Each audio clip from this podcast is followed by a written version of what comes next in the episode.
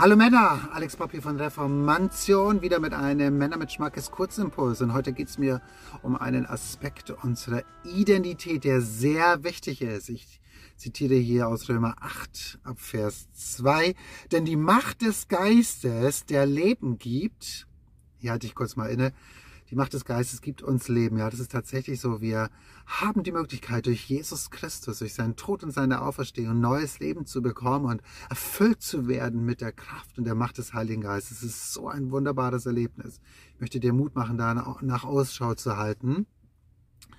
Aber hier möchte ich jetzt eher immer weitergehen, denn die Macht des Geistes, der Leben gibt, hat dich ebenso durch Christus Jesus von der Macht der Sünde befreit. Du und ich, wir sind von der Macht der Sünde befreit. Nun magst du jetzt vielleicht denken, hm, aber wieso zieht es mich trotzdem noch zu, zu den ein oder anderen Sachen hin, die ich gar nicht tun will eigentlich, ja. Aber äh, wieso kann ich dann immer noch nicht davon lassen?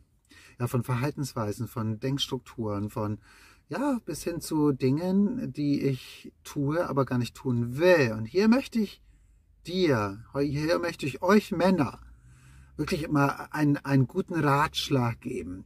Wenn du in einem Moment stehst, wo es dich irgendwo hinzieht, wo du denkst, hey, die, dieser, dieser Drang ist so stark, ich kann dem nicht widerstehen, ja. Ich bin nicht mehr Herr meiner selbst. Da möchte ich dich ermutigen, dass du einfach mal einen Schritt zurücktrittst, ja, bewusst einen Schritt zurücktrittst und zum Beobachter wirst von dem, was gerade in dir vorgeht, von dem Drang zu etwas, wohin du eigentlich gar nicht hingedrängt werden willst, zu Emotionen, zu Taten, die du eigentlich gar nicht tun willst, ja. Also tritt mal einen Schritt zurück und werde zum Beobachter von dem, was gerade in dir vorgeht.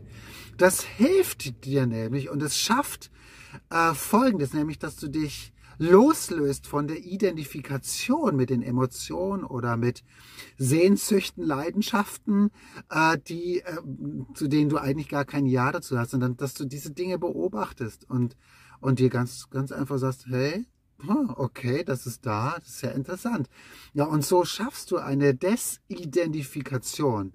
Ja, also eine Loslösung, äh, dass du durch ähm, dass das nicht mehr du selbst bist, ja, dass es nicht mehr dein Sein ausmacht, dass du selber dein Sein bestimmst und dir neu bewusst wirst, hey, ich bin von der Macht der Sünde, von der Herrschaftsbereich, äh, äh, vom Herrschaftsbereich der Sünde bin ich tatsächlich befreit. Ich bin losgelöst. Also werde zum Beobachter von dem, was du eigentlich gar nicht tun willst, von dem, was du auch, auch gar nicht bist.